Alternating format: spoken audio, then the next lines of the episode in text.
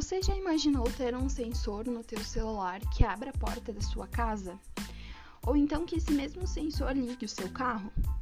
Você já pensou que a partir de um comando de voz você pode mandar um aplicativo de banco fazer uma transferência?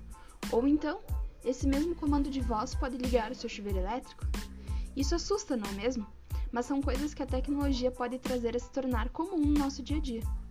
Você imagina que o seu pai ou a sua mãe e talvez os seus avós façam isso com facilidade? Consigam acompanhar tamanha tecnologia? É difícil imaginar essa tecnologia na mão de todos.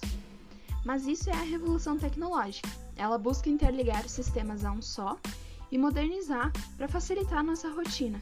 Imagina o mundo todo tendo acesso a isso. É uma pena que na prática isso não acontece.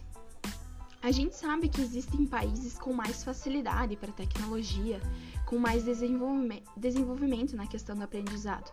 Mas vamos comparar os Estados Unidos com Moçambique na África.